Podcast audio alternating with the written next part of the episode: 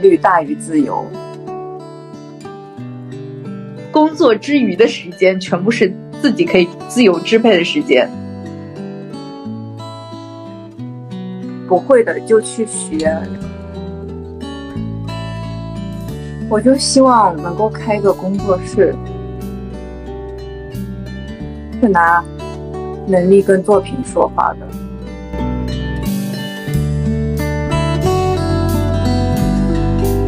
Hello，大家好，这里是再说一个，我是再说一个的敢敢。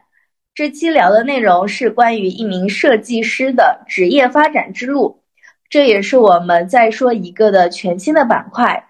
我会每个月都邀请一位朋友聊聊天，看看别人在干什么，听听别人的职场故事。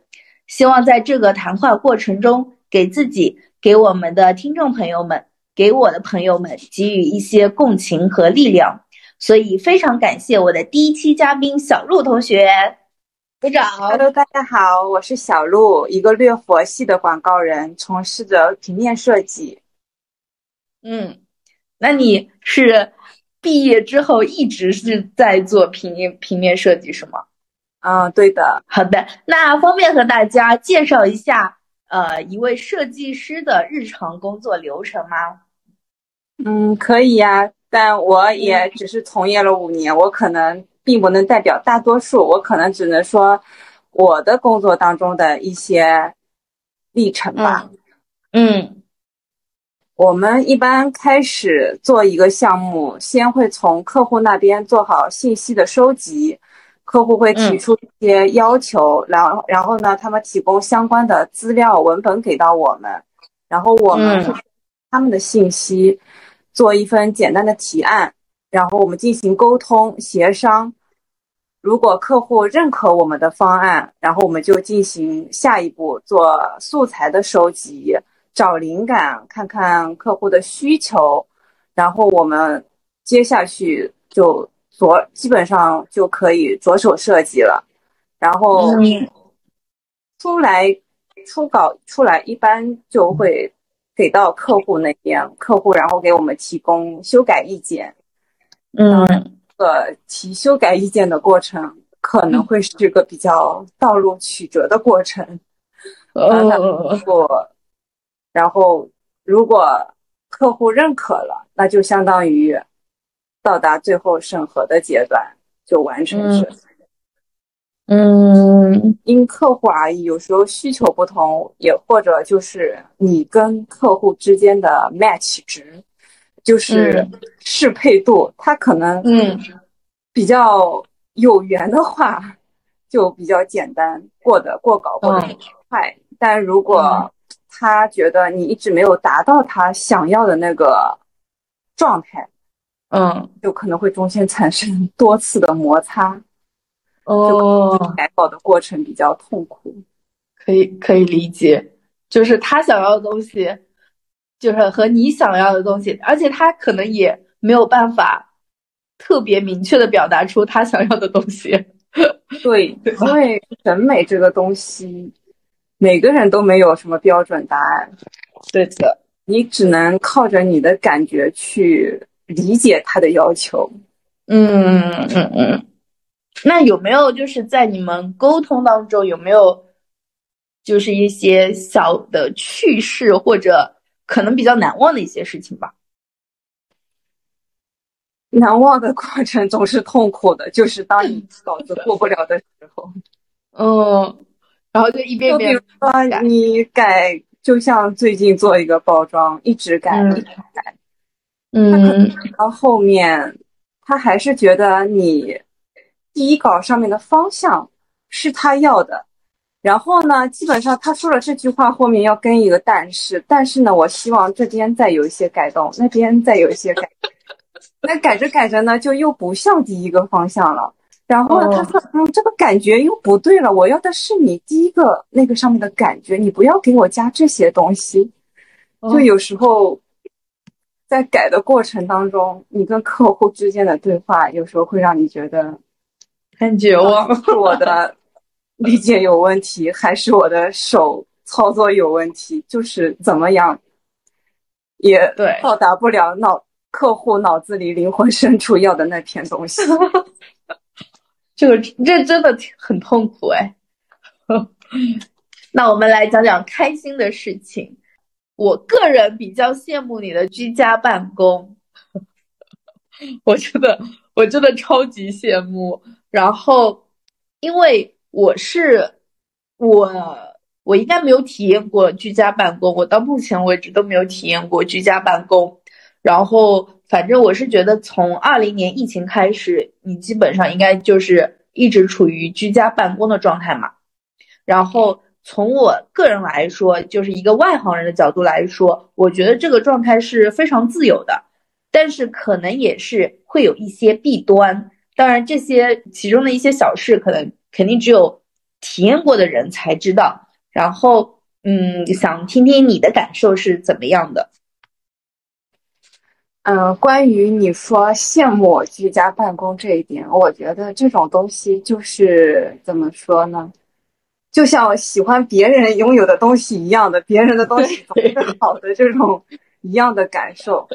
对于我个人来说，居家办公也比较，嗯，怎么说呢？开始肯定是比较喜欢的，但是时间长了呢，偶尔肯定也会有一些小 emo 的过程。但总的来说还是可以的。嗯，最直接的利好肯定就是你通勤时间。没节省，而且对于上海来说，基本上你懂的。办公如果在比较靠里的话，但你要去节约生活成本，你肯定是住的比较靠外的，就是那个时间还是可以省下很多的。嗯，哦，比如说在不忙的时候，你也可以有摸鱼的时间，放空自己，做自己想做的事情。但就是我觉得。自由的状态，如果当你要做的更好，肯定是需要自律大于自由。嗯嗯，但对于我来说，可能自律这一块做的还比 较的弱，基本上就能够完成公司的工作就可以了。他说说什么可以有时间提升或怎么样，这块做的还不行嗯，我现在就只想躺平。就是，反正我我到我到办公室，然后我就我就想算了吧，今天就躺平吧。但是我还是必须得去办公室，然后我基本上也都就是只完成应该要完成的东西，然后然后就开始做自己的小小事业。而且就是你这个居家办公，特别是疫情不是前几个月封控嘛，嗯。像你还是可以正常的完成自己的工作，然后这个是有一个人，有一个人叫做王同学，他就那两个月都没有工作嘛，然后这几个月就疯狂的补班，而且他们也，他们公司也不给，不是说不给你发工资，他们给发给你发工资，但是他是就是要做实验嘛，然后在家的话就没有办法做实验。所以就是这几天全部就是补班，然后他已经加班已经加了一个半月了吧，可能，所以真的都都是有利有弊吧。嗯嗯，那居家办公还有去呃办公室上班，你觉得你会更喜欢哪一种上班的方式？嗯，前期的话。如果说对于刚毕业的我来说，我肯定会不能接受居家办公。但是干了几年，或者说年随着年纪增长，我愿意接受居家办公这样的状态。我觉得可能对于我来说更加适合，因为我想要做一些其他的事情。我比如说更想要自己去做一些兼职啊，接一些小项目，赚点零花钱。有这种美好的愿景，因为这种状态你在坐班的情况下，你肯定不行，因为你不能坐在公司里面当着同事的面做这种，对对对，对吧？这不合适。对对对，嗯，我也是，我我就就是你做的事，就做的工作一定就是很专注的去做这份工作，就想从这份工作中要得到一些什么东西。我现在就是觉得，工作就是工作，就是一份稳定的工作就可以了。然后他工作之余的时间是可以做其他的事情，你可以发展你的兴趣爱好，或者你提升自己都是可以的。我觉得认识到了一种新的模式吧。毕竟不是每个人的工作都是自己的兴趣爱好或者自己非常非常喜欢做的事情。我觉得这种概率也很很小，而且我现在已经对已经不奢望这种概率的出现。我觉得我现在给自己的要求就是在工作之余的时间全部是自己可以自由支配的时间。然后我想做什么，我想做播客我就做播客，然后我想写公众号就写公众号。这样的自由支配也是蛮开心的。那想问一下，你是什么？由于什么契机或者一些机缘巧合走上设计之路的呢？这个东西要从高中说起了，那可能还要得益于我成绩不太好，就是我的高中。高一进去的时候，发现自己跟初中有了断崖式的那种成绩下跌，就是嗯，感觉这学的什么东西？反正从高一进去，就是除了语文、英语文科上的水平还拿得出手一点，理科基本上是没有一门能够及格的那种状态。然后到了高二分班，班主任又正好是个理科老师。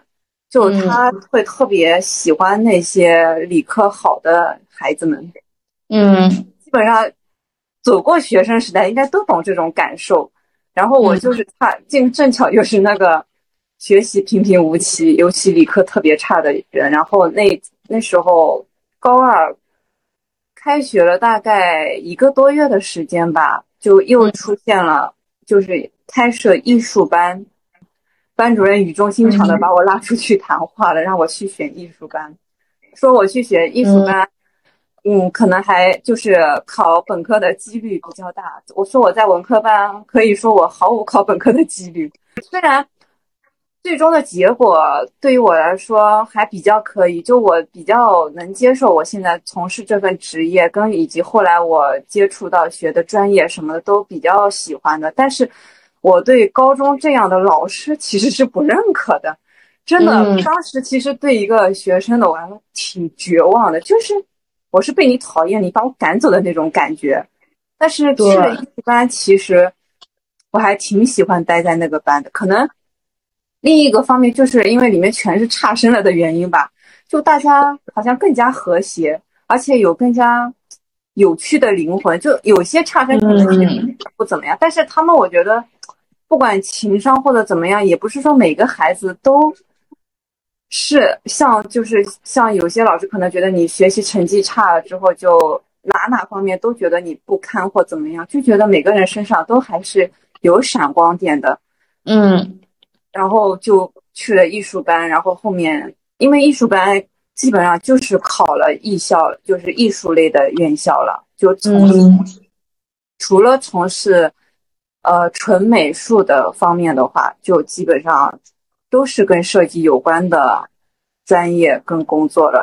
当然，有些像我也有很多同学，呃，学了艺术之后，或者就后面从事的也并不是这方面工作，从事了其他方面。但我就学了之后，按部就班，还是从事了自己本专业的工作，就是这样。你提到那一点，就是是有种被赶出的感觉嘛？那个时候的高中的生活，或者就是学校就是这个样子啊，就是就觉得，或者我们的观念其实也是，无论是家长的观念、学生的观念，还是老师的观念，都是这样，就是觉得是因为文化课学不好，然后才到的艺术班，就觉得艺术班是一个很差的一个班。但其实我觉得是小城市的认知错误，这明明其实它明明就是一条，嗯，让人有更多发展可能性的一个路。而且我在就是我毕业之后，我来上海工作之后，我进了一开始进的一家创业型的公司，像他们。我的同事们就可能来自于其他城市，相对来说比较大一点的，他们就会很不理解我这种说，他们问我是什么时候学美术，或者问我是怎怎怎么样开始这条路的，我就会说我是呃走统考路线，我就是高中时候速成的美术生，怎么样？他们觉得很不能理解的，他们有的人甚至都不知道有这样的一个路线。就我有一个同事，就是这。正常像文理科一样存在这样艺术班的，而且不仅仅是美术班，有那种什么音乐、声乐班、体育班什么，就是大家平等存在的，只不过你自己的选择问题。像他也是，就他是因为爱好，就是从小接触过画画，他觉得就是学这个是应该是个顺其自然的事情，而不是听我爸。难道还要速成这种东西？他们就觉得特别惊讶。像他们这种就不会有说。我是因为成绩差，然后被分配、被选择而去的艺术班这种观念的，他们就是自己喜欢，自己有这个功底而去做了这件事情，就比较顺其自然的这样一个过程。呃，正常来说，其实还有一些什么播音、编导这些，其实也是可以的，就是艺术艺术班、艺术生都是可以，就是参加高考的。然后，呃。这种学其实基本上高中生高高中里面也都是，就我记得当时就一个音乐，还有一个美术吧。其实这些其他的什么播音编导根本都根本就没有的，而且我现在才知道，真的我都已经毕了这么久才知道，所以我就感觉真的就是地区还有还有就是呃那个地方的一个经济，还有那个地方的老师的一个眼界。呃，或者校长就是上层的一些一些决策，其实对学生的影响都是都是很大的。对，还有就是突然想到现在网上很火的小镇做题家啊什么的，嗯，怎么说呢？反正就是我以前我就是会觉得，呃，所有的成就都是个人的努力获得的。然后长大一点，或者就是被社会毒打几年以后，我就知道啊，并不是单纯的靠个人努力就能获得什么什么什么，就是你个人的努力要配上，然后要配上运气，然后要再加上你所处的环境，然后你拥有的资源，其实拥有的资源是非常重要的一块吧。嗯嗯，那。呃，因为之前跟你聊天的时候，就是也有说过，有些有资源的设计师是比较 free 的状态，对吧？对。然后你也是比较喜欢这样的状态，但是我觉得你现在如果是一直是居家办公的话，应该也是比较已经比较靠向这个状态吧？嗯，其实我刚其实，在开头有讲。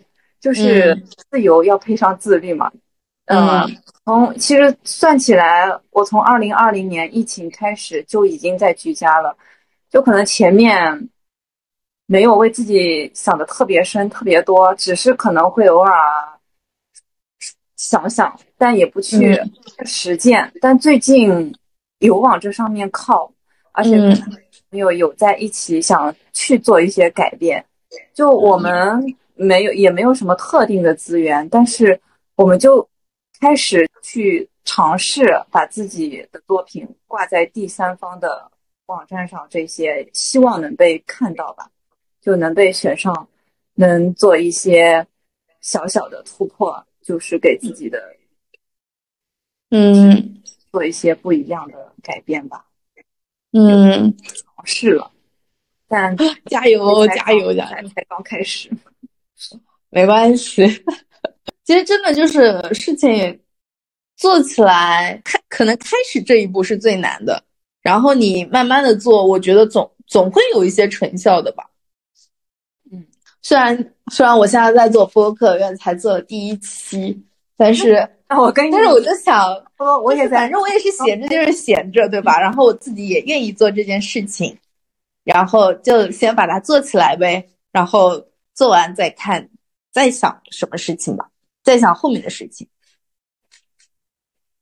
然后其实说到就是居家的一个状态，每个人状态其实都不太一样。然后有些人会很焦虑，然后啊，也有些人会觉得一件很正常的事情，就比较能够平和的接受。然后我想问一下，你在风控期间的那些居家的一个状态是什么样子的？嗯，其实工作上没有什么改变，嗯，就是因为公司的项目比较正常，所以我们的工作也都比较正常。就因为我一直处于居家居家状态，就在工作上对我来说，疫情没有什么特别大的不一样吧。但是就是疫情给我比较大的感受就是生活状态实在改变太多了。嗯嗯。工作的时候，我比较焦虑的不是说工作，而是生活的状态。就把你关在一间房子里，让你出不去，然后你就觉得自己的各种心情啊、状态啊都很差，在生活上。嗯。对的，我我也我也这样子。虽然我当时只是被封控了七天，然后在一个区里面啊，不是应该说在一个小镇上吧，然后反正就是被封控了七天，但也觉得很难受，就是很难受。那你觉得，就这这个状态是有没有影响到你工作方面的效率，或者工作方面的心情？嗯，影响肯定有点影响的，但因为我们从事的工作也比较特殊，就是不是说你可能一下子做出来交稿或怎么样的这样子，嗯嗯，影响的可能是你的效率，但结果可能没有多少影响，因为你交出去，你肯定要先把自己 说服了，才能把这份工作交出去，不然到头来挨骂的还是自己，何必呢？有道理，有道理。那啊，说说你未来的职业规划。当然，我刚刚其实也听到了，就是你现在也在尝试做一些，就是其他的一些小项目，对吧？然后把自己的作品放到第三方，然后也希望可以自己可以通过自己接手一些小小的一些项目，然后呃。但是想问问你未来的的一个职业规划，比如说有没有想要做自己的一个设计作品的展览啊，或者是自己作品的一个个人的网站啊之类的？我就希望能够开个工作室。嗯，就是其实个人展览什么的，这个来说，嗯，对于我从事的这个方面不太现实。嗯，因为。嗯，个人展览可能更偏向于那些从事美学方面的，就是可能从事呃油画啊或者嗯独立作品的那那种方面。因为我从事的比是比较商业的设计，所以我希望能够开一个小小的工作室，可以不用每天被。客户牵着鼻子走，让我无时无刻的都要看着客户的消息。当然，开工作室你肯定也是要无时无刻看一下，看你自己工作室的项目啊，嗯，客户消息之类。但是，就希望自己能够运营起来一个小小的团队，可以大家一起来协作做这么一件事情，而不是自己就是为某一个公司。打工，嗯嗯嗯嗯，可以多一些选选择。加油！我觉得你们是可以做成的。想问一下，你们行业的话，呃，如果就是一个小白进来，然后肯定是就是慢慢的做设计嘛，然后他你们这个行业的一个晋升标准是什么样子的？有没有一些清晰的一些鉴定？因为有些行业。可能就是很清晰的，比如说我之前在做金融销售的时候，那就是你的业绩达到多少多少钱，多少多少万，然后你就可以升职。然后如果没有达到，然后你就要降职。就有没有这样一个很清晰的界定？还是说是其他的一些晋升标准？嗯，因为我个人待的都是乙方公司，其实广告公司相对来说是一个比较，我觉，因为我因为我我只能当然接触，只能接触到广告公司，就是我觉得是比较相对一个比较人际没有那么复杂的地方。嗯，就是你拿能力说话，如果你的作品能力很强，如果客户对你认可度高，你可能也就是在公司里面会给你独立接手项目的活儿比较多，相对比较公平的吧，没有说，嗯，你或者说你毕业成绩特别好或者怎么样，就给你啊上去就。做独立设计师或怎么样的 title 就没有这种，就是基本上一毕业就是平等的状态，职场小白。然后也慢慢自己琢磨，然后如果能够碰上些好的同事、领导，然后多接触一些项目，你就慢慢的独立。基本上都是拿能力跟作品说话的，没有说。突然给你升升职或降降职，一般如果你有能力升上去了，不会说啊，你这个月活比较少什么的，就给你降职怎么样？嗯，就全靠实力说话。那你觉得就是在这份工作当中最重要的一个品质是什么呢？最重要的品质，嗯嗯，我们从事的这个工作是比较。要听取甲方意见多一点点的，但我现在觉得，当你有能力，或者说你的实力比较强，你能够拿你自己的作品、自己的话来去反向的说服，让客户买单，我觉得这个也是一个比较厉害的点吧。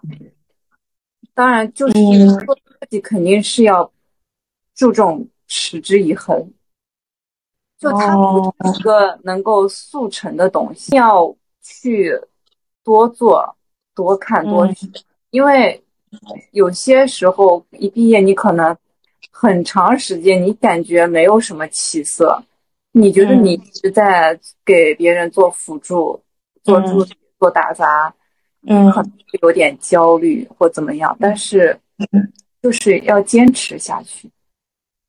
嗯，我感觉很多工作其实应该都是需要坚持。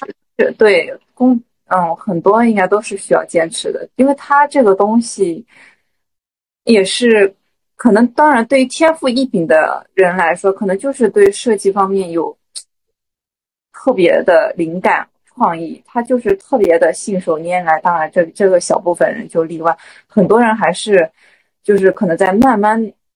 磨练的过程当中成长的，当然就是你要坚持住。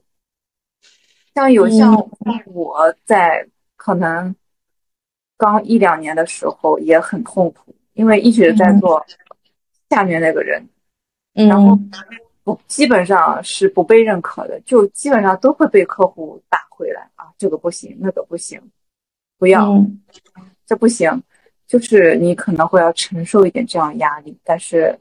你得坚持，要改，嗯嗯，熬过去了就好了。嗯，可能就是那几年，其实是你刚刚入行的这几年，对吧？就对于一个人来说，其实你刚刚才入门呢，而且我们就是学习到的东西，然后再把它运用起来，也是需要一段时间的。而且说实话，学习到的东。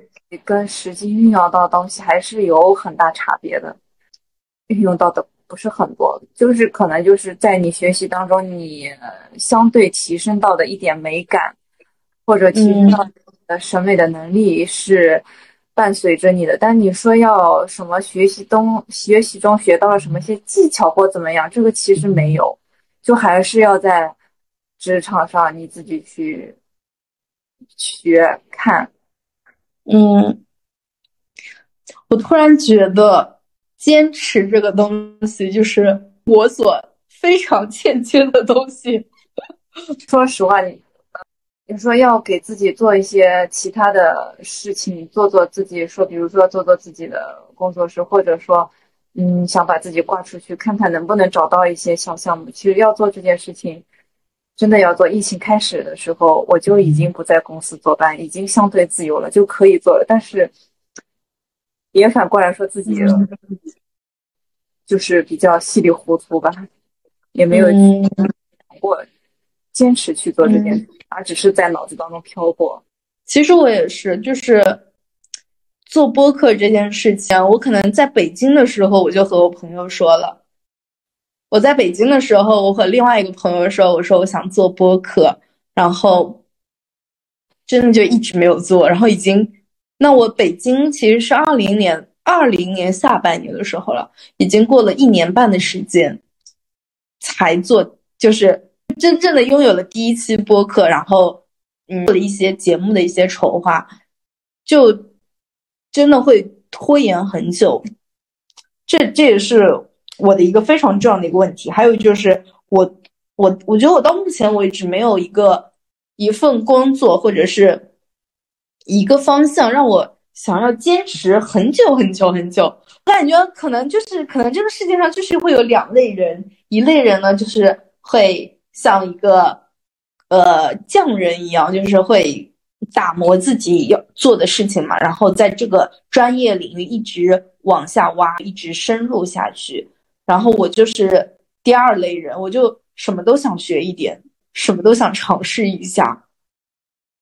但是，嗯，但是我其实，在去年考就是教师资格证的时候，然后去年也做了一整年的英语老师的时候。我感觉我还是比较喜欢这个这个职业的，但是呢，现在就是要成为这个英语老师呢，又又出现了一些其他的一些小小的，也不是小小的，应该是大大的一些障碍啊。然后怎么说呢？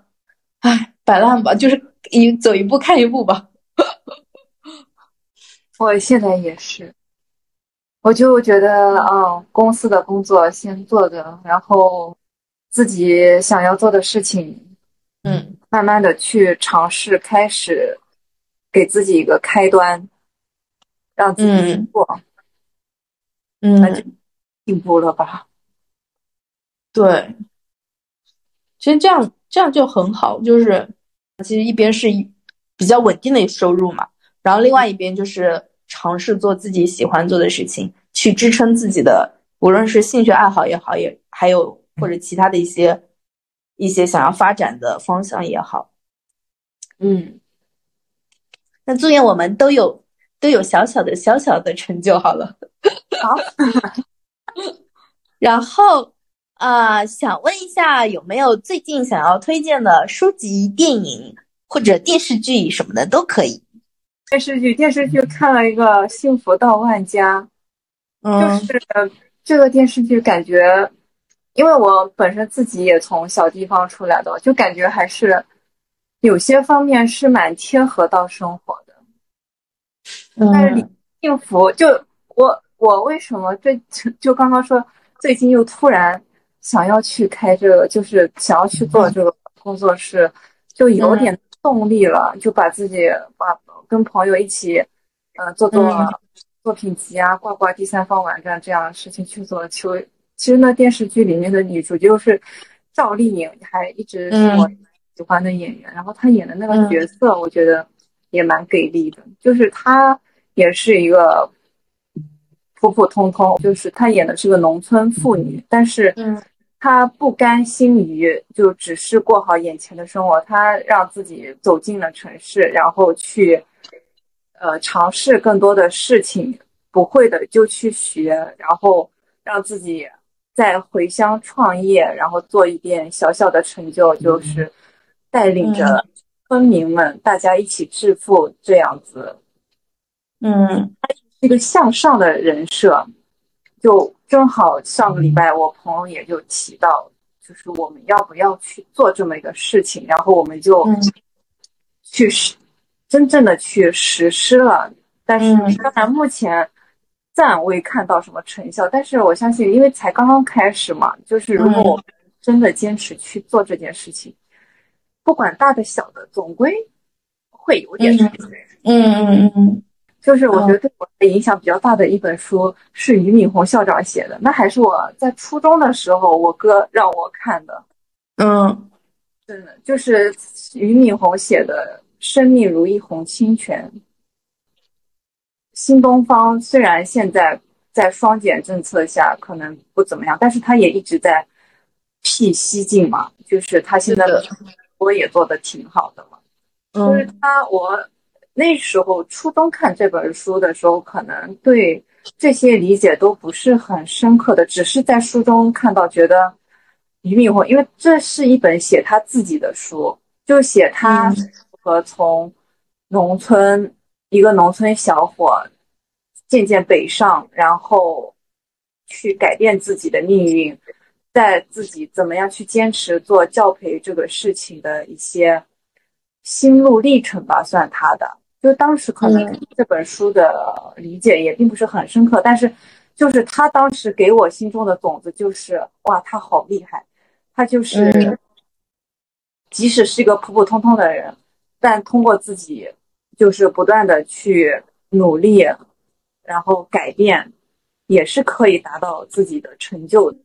以前可能在学生的时候，大家会，呃，老师可能会让你定一个目标，或者就是什么一个榜样，然后你要去对标它。然后我觉得长大了以后，就是在生活当中，其实每个人是可以有一个 role model，就是每个人都有一个看到别人，呃。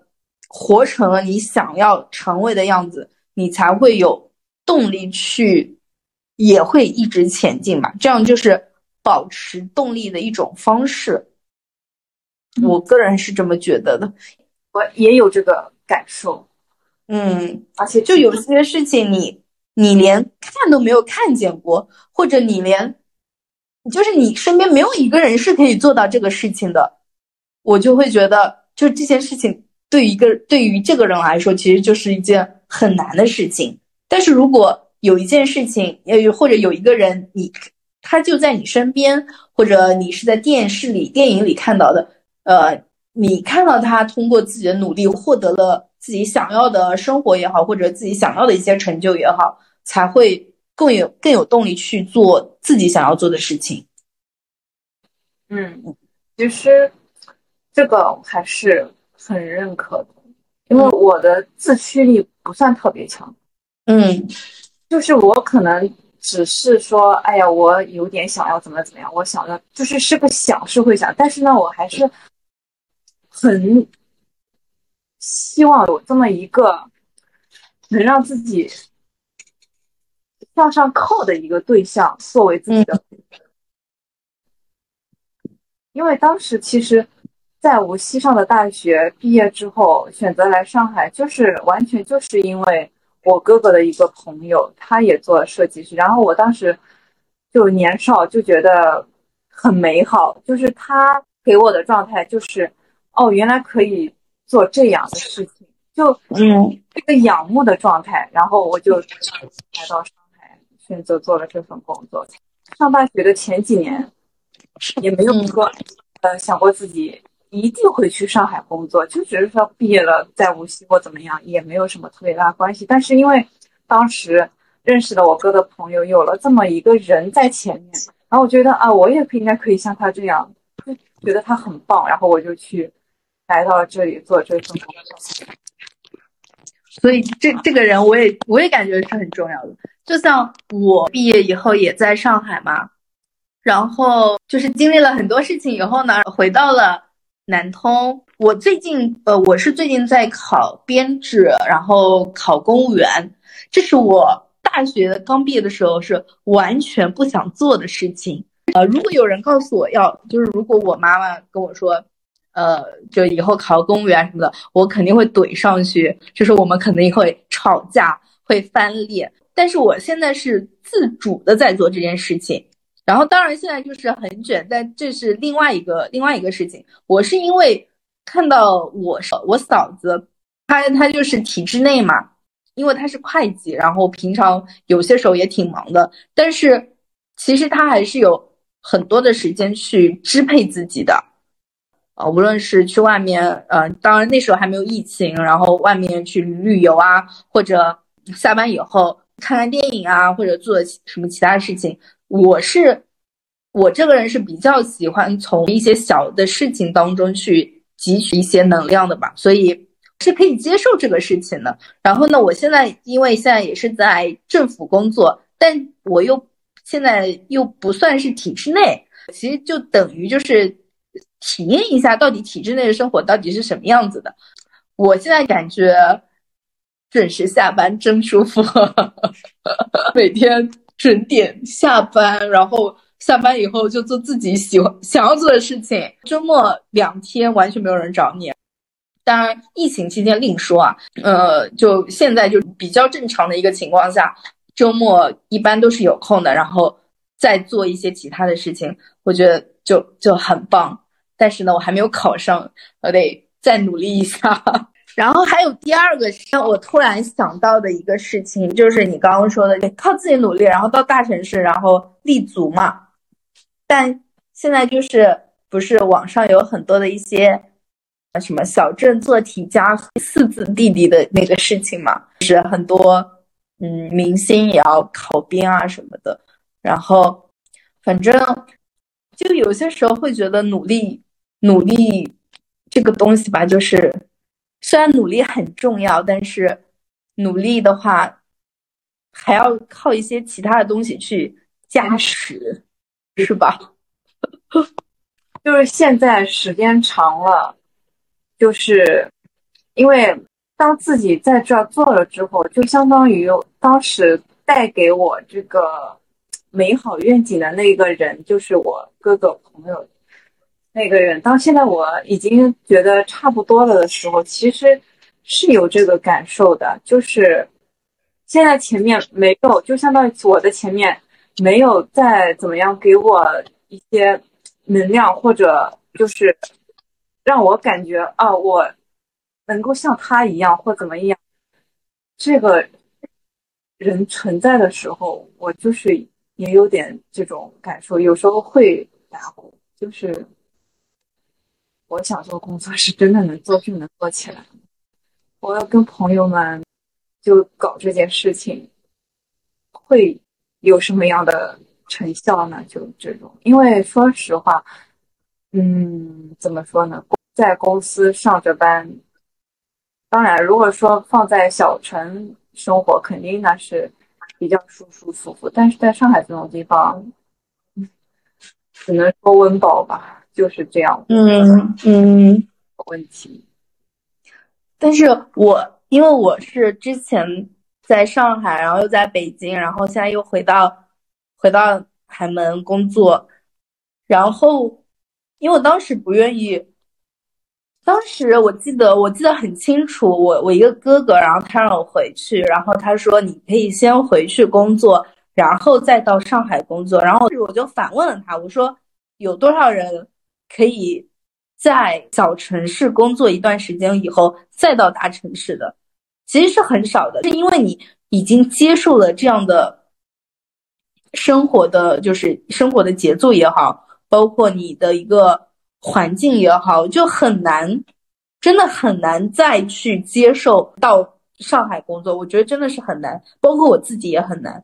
我会，我有些，我也不是说后悔啊或者什么东西的，但是我有些时候就会觉得，就可能我就是，是再让我再回到上海做一些，做一些其他的一些工作，我就感觉就是，就是这个这个事情很困难了。或者说它的可能性太小了，我为这样的一个可能性感到，嗯，怎么说呢？感到有一些些的失落吧。我会感觉就很难再有这样的可能以前的心气吧。所以大概就是这样子。我也不知道我有没有说清楚，我意会一下。我听得挺清楚。好的，嗯，最后你有还有一些想说的吗？好像说不出什么。好的，那 那最后就是希望你的小的个人的工作室能够成长起来吧。我相信你，你肯定可以做好的，而且还有一些你的设计师朋友们也都很厉害，而且我觉得你们也很团结吧。就所以我觉得还是可以做好的，然后也希望我的播客能够把它做起来。然后，好的，那我最后。真的非常感谢小鹿同学可以接受我的采访的邀请，能够做客我的播客。再说一个，我也非常希望这期播客可以给一部分人一点点的思考啊！也希望你们可以喜欢这期播客。如果喜欢的话，记得在小宇宙或者苹果播客中点赞、订阅和评论哦！啊。期待你们的回馈，拜拜，家拜拜！祝愿敢敢同学的再说一个能够大火，好的，拥有自己小小的粉丝量，好的，好的，好的，好的，那我们的采访就结束啦。